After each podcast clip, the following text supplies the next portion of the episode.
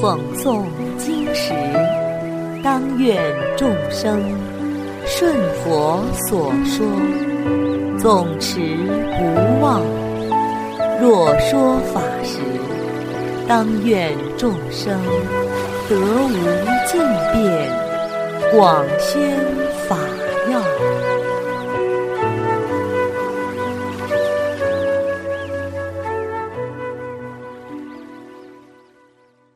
欢迎收听《同盟养正故事》，熟人识熟己。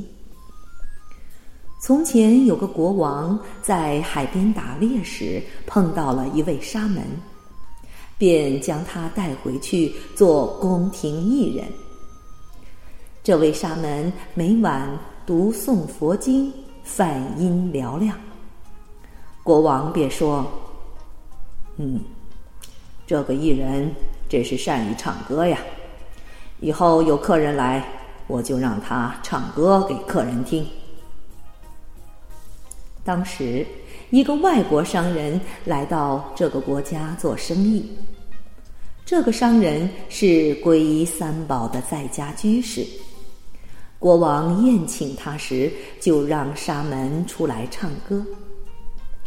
商人听闻沙门所读诵的佛典之后，法喜充满，便想为沙门赎身，一直将价格抬升到三千万钱，国王才同意把沙门交给他。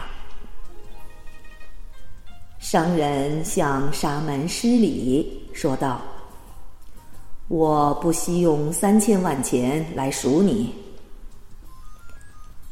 沙门便弹指腾飞到空中，说：“你赎的是自己，不是赎我。为何这样说呢？只因前世国王是卖葱的，你当时买他的葱，欠下三文钱。我当时为你做了担保，而你一直没还这三文钱。现在。”本钱加利息合计正是三千万钱。如今你只是偿还前生欠下的三文钱罢了。国王在一旁听了沙门的话语，马上明白了其中的道理，随即忏悔自己的过失，向沙门请求皈依，受持五戒，也成为了居士。法师开示说：“债无论多少，不可以不还，也不要为不还钱的人担保。”好了，小朋友们，今天的同盟养正故事已经讲完了，我们下次再见。